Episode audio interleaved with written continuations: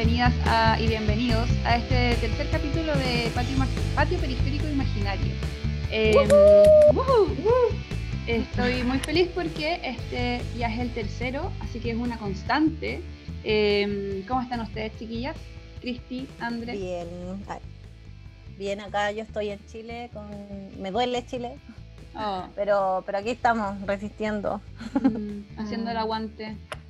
¿Y tú, Andrés? Yo, eh, bueno, yo estoy en Canadá y pucha, no sé, hoy día ah, como, ando como Darks, como tú estabas la semana pasada. Darks. Ah, me salió como Darks. Darks. ando Dark, sí. Hablando Dark, sí, no sé qué onda. Pero bien aquí igual. Dándole... va a pasar. Sí, espero que también con este tema se me, me cambie el mood. Mm. Espérame, antes de presentar el tema, ¿cómo, cómo son tus patios hoy día? Ah, no, mi patio estaba más rico, estaba primaveral.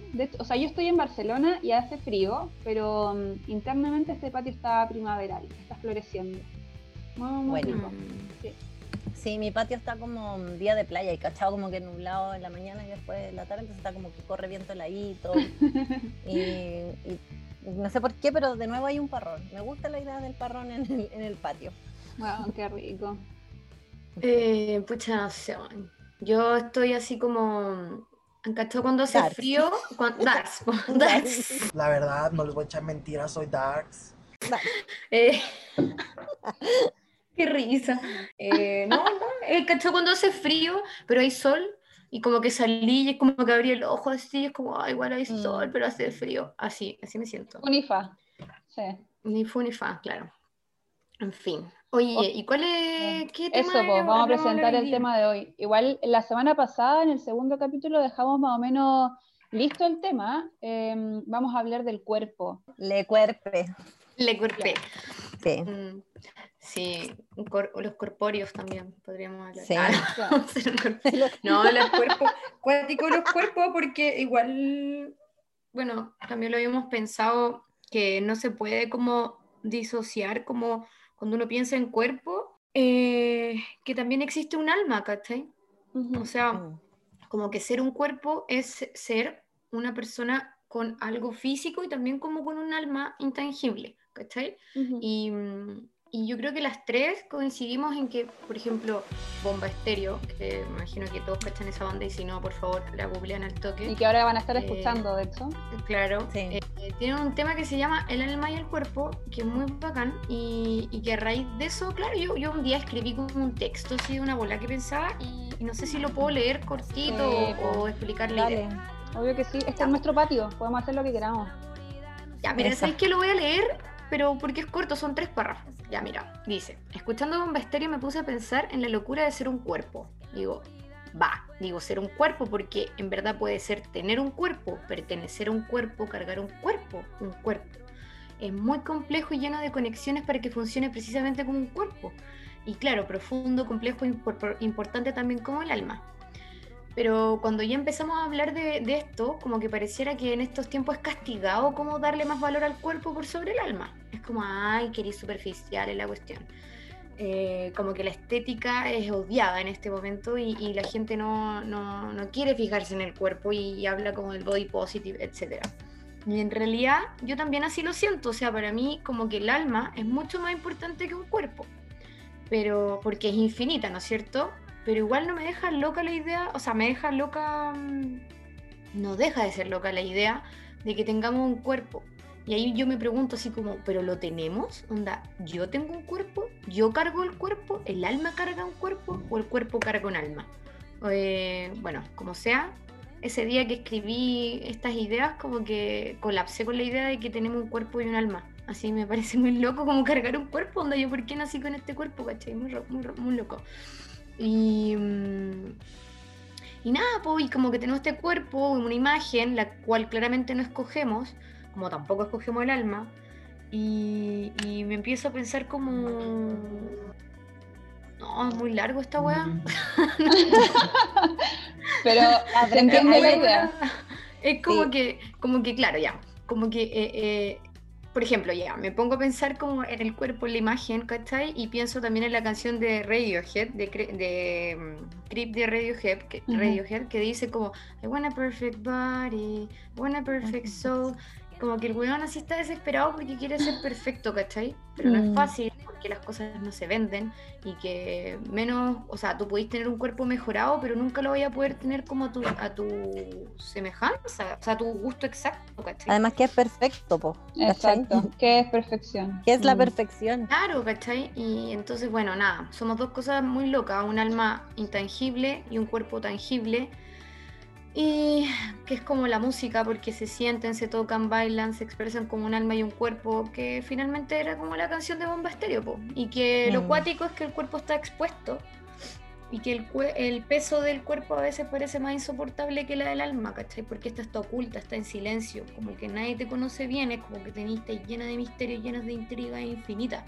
Y a veces ni tú la podías encontrar, ¿cachai? En cambio, si te sacáis una selfie, ahí está, ahí está tu cuerpo tangible. Claro. Tu cuerpo. Mira, ¿cachai? Que yo estuve leyendo algunas cosas y decía como que Aristóteles decía que el cuerpo es el instrumento del alma, ¿cachai? Y así yo lo veo un poco también como un instrumento, como que el cuerpo es, es materialidad, ¿cachai? Es como lo que a primera vista, es como nuestra primera experiencia con el mundo la tenemos a través del cuerpo, ¿cachai? A través de nuestros cinco sentidos, y así es como percibimos nosotros el mundo y el mundo nos percibe a nosotros. ¿Cachai? Mm. Entonces también después yo me daba una vuelta y pensaba como, ya, ok, mis cinco sentidos, pero también hay personas que no ven o que no escuchan o escuchan mal, entonces al final esa percepción, o como que el cuerpo es lo que te entrega la experiencia en el mundo, y obvio que una experiencia distinta para cualquier persona, dependiendo de qué cuerpo, ¿cachai? Y de qué contexto. Y, de qué contexto y de la, y un montón de cosas. Entonces al final yo creo como que definiría que el cuerpo es como es como dijo Aristóteles, pues el instrumento del alma, es como, no, como nos relacionamos con el mundo desde nuestra alma. Mm. Sí, yo tengo como dos anotaciones con respecto a lo que dijeron. El primero es que si bien el cuerpo, claro, es tangible, yo lo puedo tocar, lo puedo acariciar, tengo sensación, etcétera, creo que últimamente, y dado el espejo o los reflejos, como que el cuerpo cambia. O sea, mi cuerpo, el que yo veo, no es el mismo que ven los demás. Y me pasa mucho que cuando yo me veo al espejo, veo una Vivian que después cuando la veo en la fotografía o en el reflejo es totalmente distinto. Entonces quizá se acerca un poco más a lo que el alma dice de mi cuerpo. No sé si me estoy explicando bien, pero es como yo tengo una idea de la Vivian gracias a esta alma o que yo la llamo más, más bien esencia, como mi, mi identidad. Entonces, cuando yo me veo al espejo, veo un cuerpo que probablemente otra persona lo ve distinto. Como que, pese a que mm. es tangible, cambia, muta. Es como, es mutable dependiendo de quién lo mira. Eso por una parte. Ya, pero lo ven distinto porque todos tienen un cuerpo distinto. Entonces, a través de ese cuerpo distinto, observan el mundo distinto. Claro, pero no es el cuerpo. Pero no creo que no es el cuerpo, más bien, más bien creo que es el alma el que lo ve. ¿Cachai? Como dependiendo de quién ve, no es que estés usando tus ojos para verlo, sino que tu experiencia, quién eres tú como persona, eh, tu raíz, eh, tus ancestras o tus ancestros, tu, eh, dónde te criaste, quién te crió, tu enseñanza, todo eso ve a un cuerpo. Y lo otro, que con respecto al cuerpo, que es lo último que quiero intervenir en esto, es que una vez un amigo, yo me rasguñé una pierna, una vez, un día, me hizo un rasguño súper feo en la pierna, y andaba con short, y un amigo me dice como, eh, oiga, mi hijita, cuídese el cuerpo que es su templo, una weá así. Yo me quedé pensando mucho rato en esa frase, como, sí, obviamente es lo único que yo tengo y es lo que no me pueden quitar, a no ser que llegue un paco culiado y me mate, pero eh, ¿lo tengo que cuidar o lo tengo que aprovechar? Entonces, como que hice esta asociación, como es, como que quiero que mi cuerpo sea un templo sagrado o quiero que mi cuerpo sea una montaña rusa como Fantasilandia. Que yo creo que tiene que ser una mezcla, pues tiene que ser como tu casa, así como que en tu casa tú a veces estás ahí como con un chal así viendo tele tapada y a veces estás ahí requia poniéndote brillo, bueno, imitando a David Bowie, no sé, pues bueno, onda, estar haciendo miles de cosas, yo creo que es como tu casa. Y, creo que a veces uno destruye su casa, pues igual. Si igual te deja la caga, pues obvio. Mm. Yo creo que también eh, como que tenemos toda esta incertidumbre y preguntas y todas estas cosas porque también siento, siento como que en el sistema en el que vivimos y el sistema educativo como que no nos enseñan a como a querer entender nuestros cuerpos más allá de la biología, como que el sistema nervioso, que el sistema digestivo, mm. como, como nos enseñan como más anatomía, y ni siquiera tan bien, porque yo, por ejemplo, vine a ver una mama, así como la anatomía de una mama ahora grande. Yo no recuerdo que en el colegio, cuando te pasan el cuerpo humano, me mostraron cómo era una mama. De hecho, cuando la vi me asombré porque era como una flor, no sé si la han visto, búsquenla. Sí. Y mm, entonces no nos enseñan desde pequeña ni siquiera como a, a, conocer, como interactuar con nuestro cuerpo, para qué nos sirve, como, o sea, como que está todo muy desde el aprendamos eh, como para saber, no, por, no para entenderlo, ni para quererlo, ni para, ¿cachai? Y mm. tampoco nos hacen cultivar tan, eh, como más allá del alma, pues, porque, no sé, siento que en el sistema educativo hay dos horas de educación física, y es como ya, nos enseñan que hay que moverse, pero no, pero no nos hacen conscientes de eso, ¿cachai? Con dos horas a la semana no, no sé, como que no te generáis un hábito ni nada, y, creo que tampoco nos enseñan a pensarnos, ni a pensar, ni a detenernos a pensar, que es tan importante, ¿cachai? Como, como que nutre el alma, pues finalmente. Como mm. filosofar igual nutre el alma, te hace cuestionar cosas, darle vuelta a las ideas, no sé, y eso tampoco lo enseñan, entonces creo que ya grandes nos toca enfrentarnos a esto como de, ya, ok, pensemos, ¿no? El alma, el cuerpo, no sé qué. Cuando es algo como tan natural que deberíamos tener tan internalizado porque somos un cuerpo y un alma. ¿Cachai? Mm. Igual yo creo que, nunca vamos a lograr entenderlo. ¿Qué cosa que no cree que.? Ah, el alma. Ah. Lo del alma. ¿Que no existe? Que somos, claro, que se va muy a la ciencia y que somos solo un cuerpo. Un cuerpo que piensa, que siente, y que tiene órganos y que cuando la, el cuerpo muere, muere todo y no hay nada más. Ni un alma, ni, un, ni una otra vida, Ni una reencarnación, ni nada de eso. Y ah, yo, para mí el alma, como tú lo hablabas delante, Vivian, para mí el alma es más como la esencia. Yo tampoco creo en la reencarnación ni nada, no sé, ni en el cielo, ni en el infierno, ni esas cosas. Eh, creo que para mí el alma es lo que soy por dentro, pues, mis sentimientos, mis emociones, que, no, que en el fondo no, que no las siento en el cuerpo, ¿cachai? O sea, mm. igual sí, porque las emociones se sienten en el cuerpo. A veces la guata, en el corazón, o no sé. pero... yo, pienso que, es como un poco lo que tú decís, como Cristi, eh, pero también creo que. Eh, yo sí creo que. que oh, la me bola, es que este es otro tema, pero yo sí creo que eh, nos podemos reencarnar como que creo que, o sea, no sé si reencarnar como lo enseñó la religión, las religiones, ¿cachai? Como que siento que, vamos a tener otras oportunidades, ¿cachai? Y que de hecho estamos viviendo en el infierno. Yo creo que no existe así como el infierno, así como naranjo y que haya fuego y que haya un hueón con cacho ni mm. nada. Pero sí siento que nosotros estamos acá que estamos puros, entre comillas, como ya siendo felices a veces, pero igual sufriendo, padeciendo constantemente, cuestionándonos y como mandándonos cagadas, ¿cachai? Así, no necesariamente nosotras en particular, pero la gente así, destruyendo el planeta y todo. Sobre creo todo que en Chile.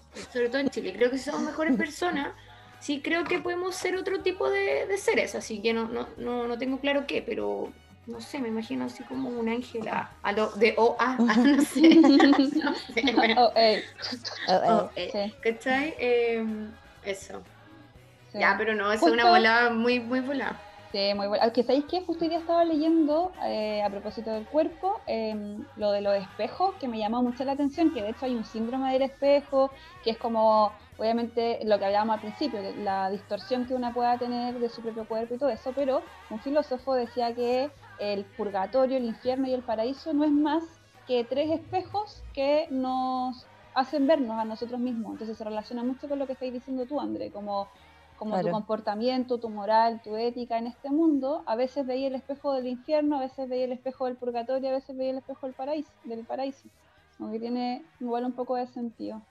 Oye, y pasando a otro tema que tiene relación con el cuerpo, eh, que tiene que ver igual con la identidad, con la identidad de las personas y, mm, bueno, obviamente estamos en la era digital y las redes sociales eh, nos gustan mucho y también las odiamos mucho, eh, porque muchas veces se exponen eh, muy falsas que hacen que también se distorsione la realidad, porque haya muchas niñas y niños como más vulnerables probablemente que mm, como que acusen recibo de weas que nunca van a poder lograr, pues, ¿cachai? Onda, sobre todo ahora con esta wea de TikTok eh, mm. y pendejos siendo millonarios los 16 años y como, no sé, hay un mensaje ahí muy extraño desde el cuerpo del, del éxito y todo eso que, no sé, encuentro como un poco podrido, pero también eh, las redes sociales como que nos cuentan historias muy bonitas y muy bacanas y como que uno puede descubrir a gente, yo he descubierto a mujeres y me hacen sentir muy valiosa, como un referente, como por primera vez puedo ver mujeres como yo, grandes, de tallas grandes,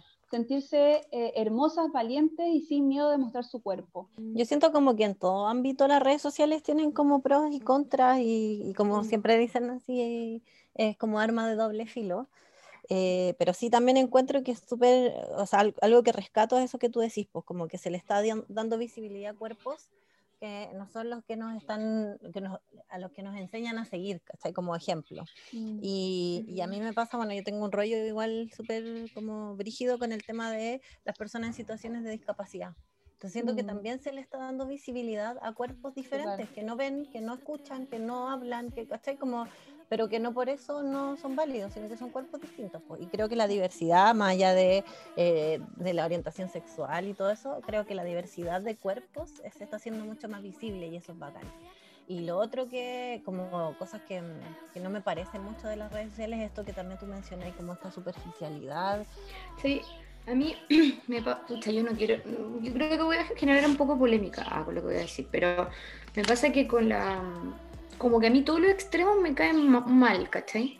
Entonces, por ejemplo, encuentro bacán que se visibilice como lo diferentes que somos, que lo encuentro así de la raja, y que creo que si hablamos como de publicidad, esto viene un poco desde DAF, cuando empezó a ser como, como empezó a mm. mostrar como cuerpos distintos, como hace ya varios años.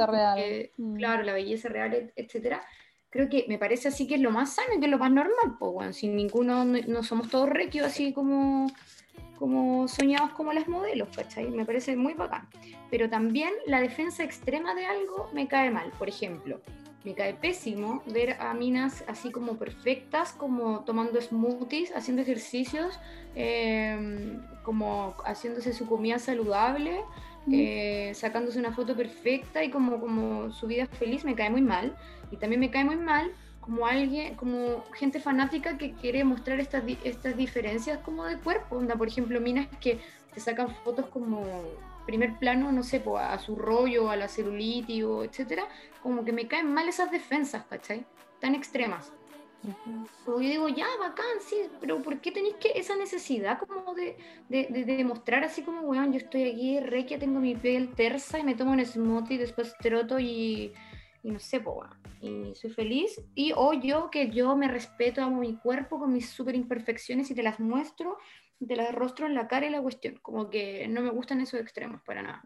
me caen mal las redes sociales. En el segundo caso que tú mencionás, como ya de sacarse la foto del rollo y todo, yo creo que es un acto como de visibilizar algo que no estaba siendo visibilizado, ¿cachai? Pero no sentís que es mucho ya, como que se crearon como unas redes de de unos grupos así, no sé, como una tribu, por así decir, de gente que está muy metida en esa ola. Y que es que yo creo, yo creo que tiene que ver con el tema de body positive, que ahora ha estado muy en boga, como mm.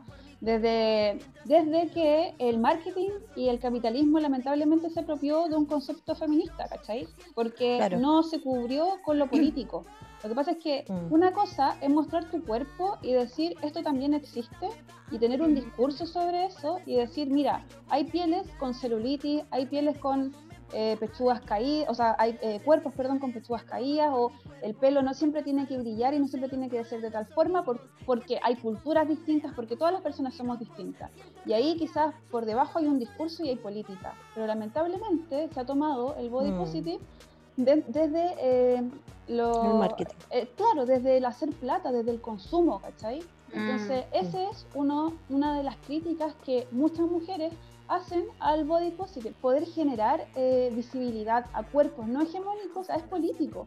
Es, es decir, weón, ya nosotros no somos cuerpos que van a cumplir una función o un rol. La sociedad en general siempre nos decía, tienen que ser así, perfectas, tienen que ser señoritas, se tienen que vestir con estos colores, tienen que estar a la moda y cumplir ciertas reglas y ciertos parámetros para poder ser aceptadas, o si no, están mal. Y si están mal, consume, consume mi adelgazul, consume... Te vendo la crema, te vendo... y la cirugía estética es exacto. ¿cachai? Entonces hay una rebelión contra eso. A raíz de ese tema tengo dos sugerencias o, claro, propuestas.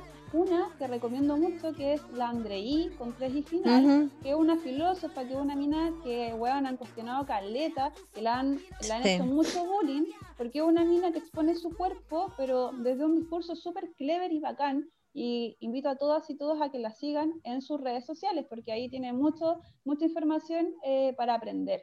Y la otra, la otra sugerencia con respecto a esto del cuerpo es una escritora estadounidense que se llama Roxana Gay, que se hizo famosa con su libro que se llama eh, Mala Feminista, pero que ahora sacó un segundo libro, no ahora, hace un rato, que se llama Hambre, una novela de no ficción, eh, y habla sobre su cuerpo, que es ser una mujer gorda en un mundo eh, donde nos humillan por, nuestro cuerpo.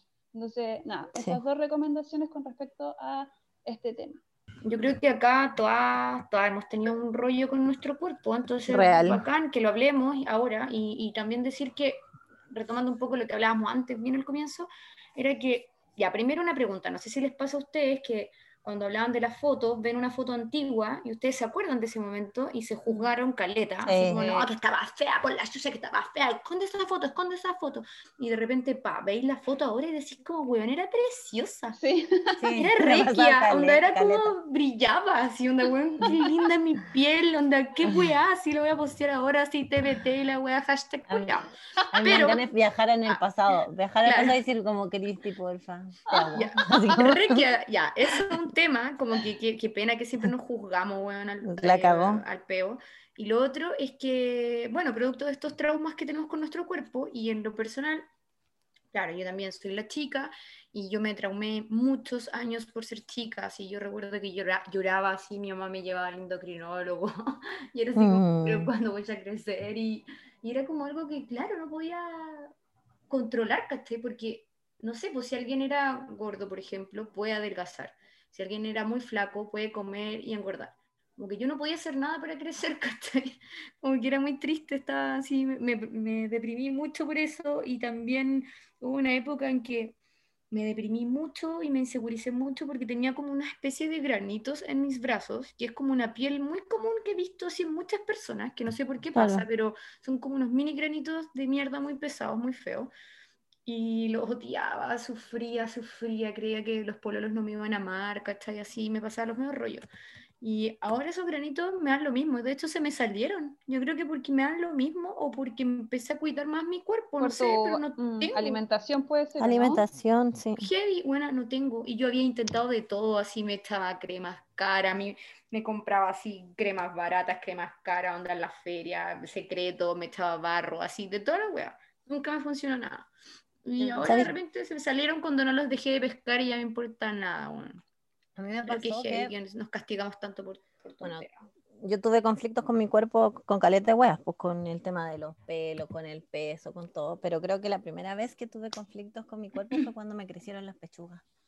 Ah, yo, igual, yo era chica, yo era chica, tenía como 11 años y ya tenía pechuga y ninguna de mis compañeras tenía y como que yo quería jugar todavía, pero me sentía grande. Entonces también, y ahí insisto, que vuelvo a que a nosotros no nos enseñan de nuestros cuerpos, pues no nos enseñan también nuestros mm. procesos como mujeres, ¿cachai? La menstruación, eh, no sé, como que ahora grande yo he aprendido un montón de cosas, pues, y he estado investigando y todo, pero, pero cuando niña nadie te lo habla, pues y nos enseñan, no sé, educación sexual como solo para no quedar embarazada o para no contraer una, una ETS. Pero no. Y ni eso, weón, a veces. Yo jamás sí, y ni eso, Que estaba pensando que acá en, en, en, Canadá, bueno, yo estoy en Canadá, específicamente en Vancouver, ¿ya? Y he vivido en dos ciudades de Canadá, en Vancouver y en Ottawa.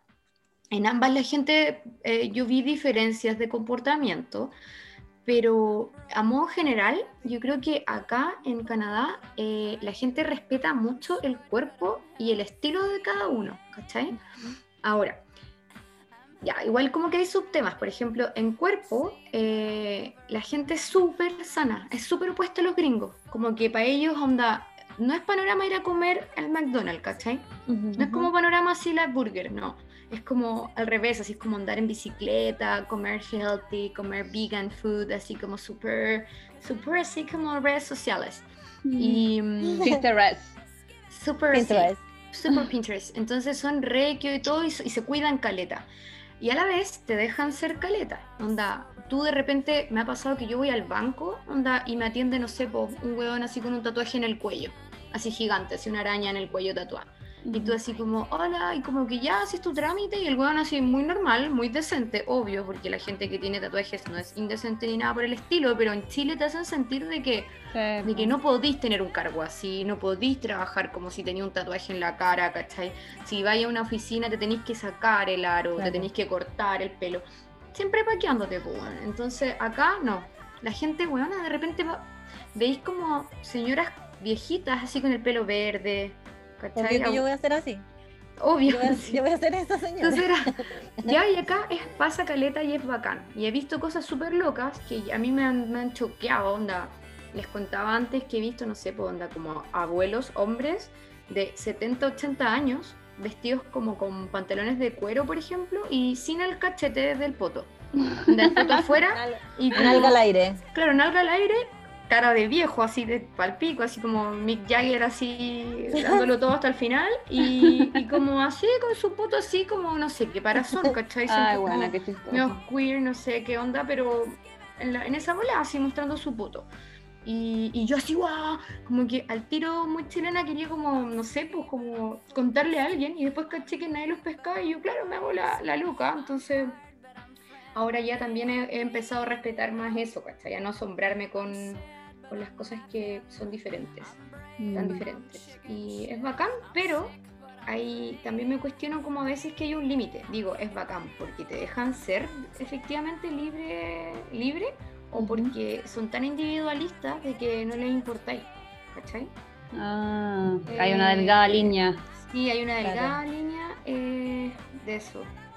Oh, Pero tú, o sea, yo desde tu percepción y la del Seba, que es otro amigo que está en Canadá, he escuchado recurrentemente que dicen que los canadienses son muy fríos, muy individualistas, no pescan mucho, poker face y todo eso. Está. Claro, pero mm, son súper educados. Es que, es, que, es que hay una línea que no, no sé descifrarla bien, porque mm. son súper educados y al ser educados te respetan tu espacio, tu estética, tu estilo, tu diversidad, como todo eso.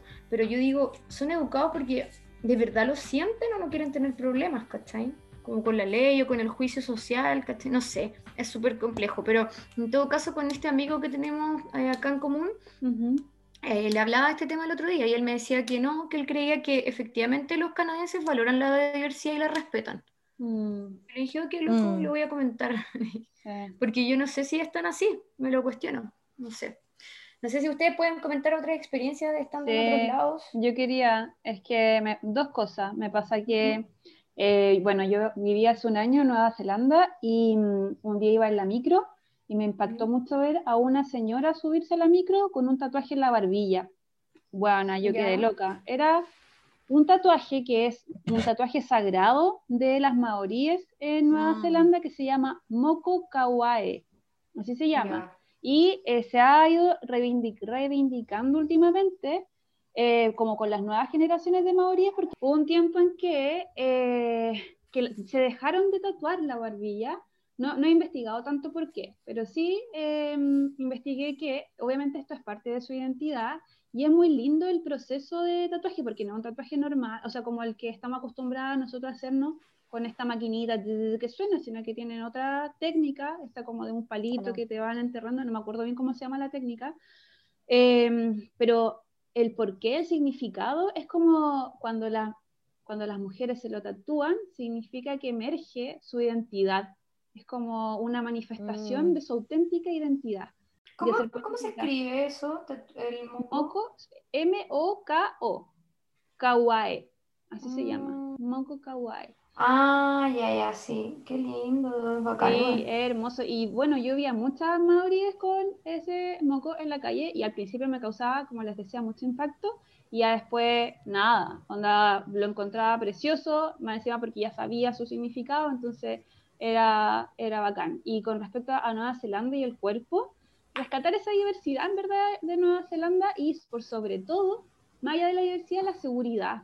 Yo podía andar en mm. la calle con mi cuerpo, Ana, grande, así voluptuoso, con peto y short, onda, ombligo al aire, y bueno, nunca en la vida nadie me molestó, ni me miró, bueno, nada. Tengo el recuerdo de una vez de haber pasado por afuera de un bar y como que sentí miradas, pero nada más, así como ya, sí, lo típico, pueden estar curados y obviamente, y yo ando casi desnuda, así como ya, Phil. No lo estoy justificando porque me parece asqueroso, pero como que si, yo, yo me pongo, si yo me pongo de esa forma, en ese, o sea, como con peto, chor, a las 11 de la noche caminando por Santiago, por ejemplo, bueno, lo más probable es que me violen, me rapten, no sé, cuando me griten, lo mínimo que me pueden gritar es maraca. Y es tu culpa. Y es mi culpa, exacto. Entonces, mi, la seguridad que yo vivía eh, en Nueva Zelanda, yo creo que nunca más la voy a poder volver a sentir, me da mucha pena. Y, pero cada vez que hablaba con mi familia o con mis amigas, yo siempre recalcaba eso, como me siento tan segura en este país, como mm. que jamás nadie va, no, no, va a jugar mi cuerpo, eh, no me van a intimidar por mi cuerpo, no sé, yo rescato mucho eso de esa cultura mm. y, y, claro, también yo creo que es un poco similar a lo que pasa en Canadá, se ve que son personas muy respetuosas, sí, personas muy educadas.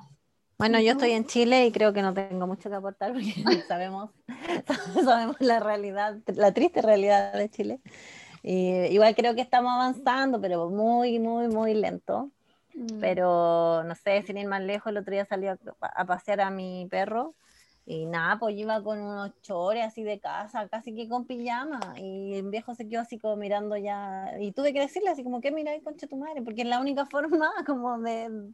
¿Espantarlos? Sí, ni siquiera porque me siguió mirando igual. Como, como de sacar la rabia nomás, porque, porque no, me dijo alguna estupidez y siguió mirando nomás, como que ni siquiera se sintió intimidado, como nada.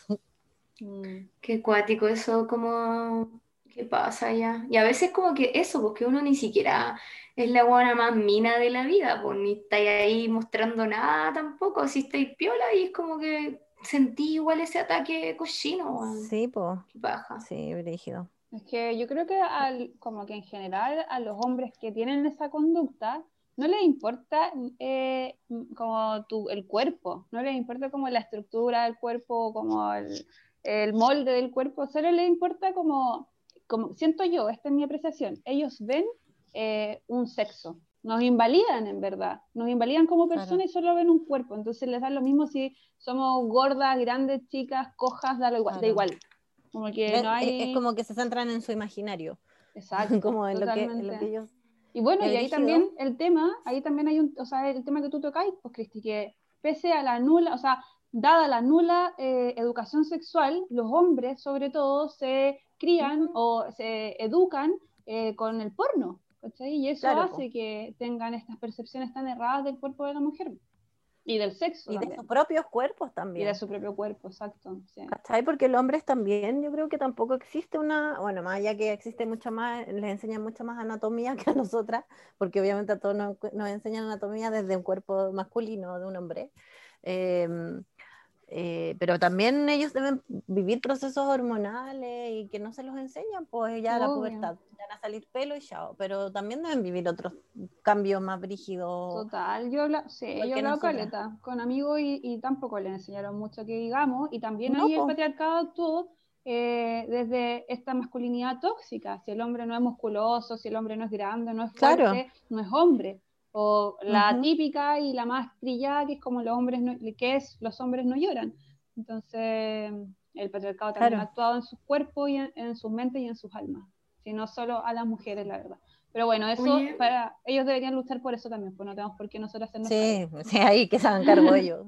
Voy a retomar en algo que dejé anotado eh, que dijo la Cristi, y es que, bueno, la Cristi dijo que en Chile, obviamente, eh, te hacen sentir como la mierda si vais caminando con ropa eh, provocadora, entre comillas. Con cualquier ropa, con cualquier verdad. cosa, en verdad, claro. Te hacen sentir eh, como el pico.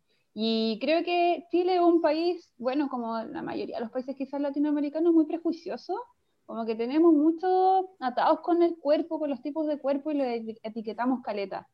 Y, mm. y, y voy a abordar esto.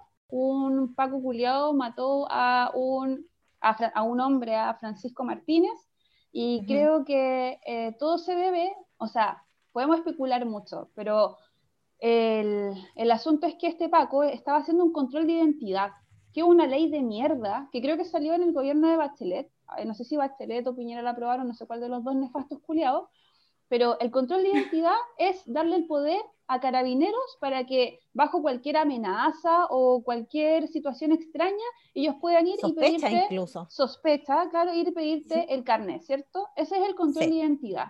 Y yo creo que el control de identidad es una mierda porque está sujeto a un prejuicio. O sea, los uh -huh. pacos de partida jamás le van a pedir el carnet a un cuerpo hegemónico, a un cuerpo rubio, a un cuerpo con ojos verdes, a un cuerpo esbelto, alto. Jamás van a dudar ni sospechar de ese cuerpo. En cambio, los sí. cuerpos pobres, los cuerpos humildes, los cuerpos eh, no canónicos, siempre vamos a estar expuestos a que un carabinero nos pida un carnet, porque tenemos la etiqueta de poder ser no sé, weón, flightes, traficantes, eh, Final, que finalmente el mismo cuerpo que de ellos también. Que exacto. Es, es que como esa, él juzga, o sea, ellos juzgando el mismo cuerpo. Que protegiéndose bajo, claro. protegiéndose bajo un, protegiéndose bajo un, un, uniforme, un uniforme que le ha dado mm. esa garantía o ese poder de poder de matar. O sea, de matar, imagínense, ayer este, un hombre mató a otro hombre solo por un control de identidad, que yo creo que no es así. Claro. O sea, yo creo que no, hay algo detrás. Y hay algo mucho más profundo, pero si nos vamos en esa, hablando del cuerpo, creo que estamos súper desprotegidos y que justo en la entidad que nos tiene que proteger, la institución que nos tiene que proteger, no lo El hace. cuerpo que no quiere proteger. Exacto. Entonces yo pensaba esto, como yo ahora no estoy en Chile, me, eh, acá en Barcelona probablemente me siento mucho más segura si estuviera, que si estuviera viviendo en Chile, en este momento sobre todo, pero allá está mi hermana, allá está mi hermano, está mi, mis tíos, está toda mi familia, están mis amigas, están mis compañeras, mi sobrina, y todos, yo creo, yo puedo decir que el 100% de estas personas cumplen con, el, con el, la etiqueta de persona posible para un control de identidad. No sé, claro. tengo mucha rabia hablando que Finalmente este está sujeto está sujeto a la realidad de esta persona, pues, que es lo que hablábamos al principio, de cómo a través de tus cinco sentidos percibes la imagen de, de, la otra persona. Entonces también me pasa a mí que, no sé, po, yo ahora me corté el pelo, antes no tenía el pelo largo, me corté el pelo y me he pasado el rollo también, pues como yo hegemónicamente no soy lo que se espera de una mujer, entonces finalmente, aparte ya de ser mujer, ser lesbiana, como visualmente me veo diferente y eso hace que probablemente un Paco me quiera pedir mi carnet, ¿cachai? Entonces, qué miedo es como que se le suman más miedos al, a la experiencia de ser mujer lesbiana. Mm. Y así también le pasa a un montón de personas que no son rubias, que quizás, no sé, sí. se visten de cierta forma, como tú hablabas. Como que, no sé, me acuerdo de la, de la escena de Machuca, cuando entran los pacos o los milicos mm. a la población y el amigo de Machuca, el colorín, que no me acuerdo cómo se llama, sí, le dice, mírame, weón, mírame, mírame los zapatos, weón. Y el milico lo mira y le dice, ándate. ¿Cachai? El weón mm. se salva por ser colorín y por tener unos zapatos zapato. de marca o de moda, no sé.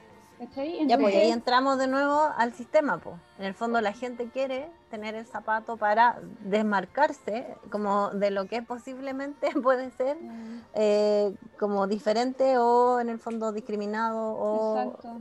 posible foco de que un Paco te pida el carnet, ¿cachai? Sí, pues. Entonces, claro, por eso yo siempre, o sea, cuando salió, por ejemplo, esa noticia de que había gente haciendo fila para comprarse la última zapatilla de moda y como que escuché y leí a muchas personas diciendo eso? hace poco, no sé, hace un mes, por ejemplo, sí. que gente durmió en el baño de un mall para hacer yeah. fila para comprarse una zapatilla que costaba mucha plata y mucha gente en Twitter, sobre todo, que es una red social de mierda, eh, decía, ah, weón, esta gente de mierda, estamos en pandemia y compra y tiene plata para comprar esa weá, para eso ocupa su 10%, como enjuiciando a la gente que se va a comprar una zapatilla. Y como bien dice la Cristi, obviamente estamos metidos en un sistema de mierda donde no hay educación, donde bueno, nadie nos protege, y si la gente cree que teniendo esa zapatilla puede lograr un poco más de estatus, weón, es porque así nos ha enseñado este sistema culiado que es la vida, weón. ¿Qué más quieren? Ay, Vivian, qué buen punto. Estáis súper intensa, pero tienes toda la razón. Estoy súper de acuerdo. No, pero es que estoy súper de acuerdo. Yo como que estoy como, como, bueno, como estaba Darks.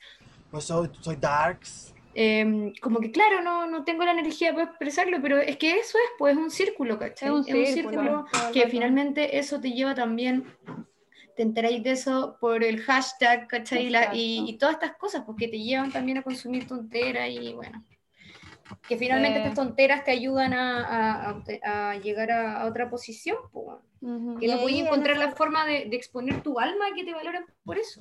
Oye, pues ahí entramos a eso de que el sistema también nos controla a través del cuerpo, porque nos hace creer que debemos ser de cierta forma o vernos parecidos a, algún, no sé, ejercitarnos para esto, comprar la crema para esta otra cuestión, porque si no, no y al final seguimos entrando en este círculo, en una, una realidad en la que tenemos, queremos ser como otras personas o como el sistema quiere que seamos y, estamos trabajando solo para el sistema, pues seguimos trabajando para ello y le servimos como de mano de obra y además seguimos trayendo gente para que les sirva de mano de obra y así ya.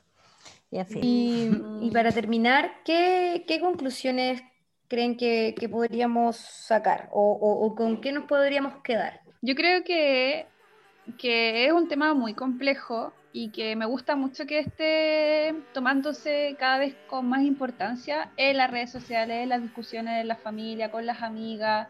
Eh, me gusta mucho que exista esto del body positive, pero siempre con una carga política detrás, o el body eh, neutrality, que también era un tema que queríamos hablar, pero no alcanzamos a estar en este capítulo. Eh, y todo lo que tenga que ver con la reivindicación del cuerpo femenino. En este caso, yo por lo menos no me voy a hacer cargo del masculino, aunque sí me importa porque tengo un padre, un hermano, primos, esposo, etc. Y creo que también es un tema muy importante que podríamos tocar en otro capítulo. Pero en este caso, y con como tocando el cuerpo femenino, eh, creo que tiene que seguir existiendo esta reivindicación desde lo sexual, desde lo estético, desde lo biológico, eh, porque obviamente siempre nos han dicho cómo debemos ser físicamente y cómo nos tenemos que comportar con este cuerpo. Y mm, creo que eso se acabó o se está acabando, estamos derribando esa muralla.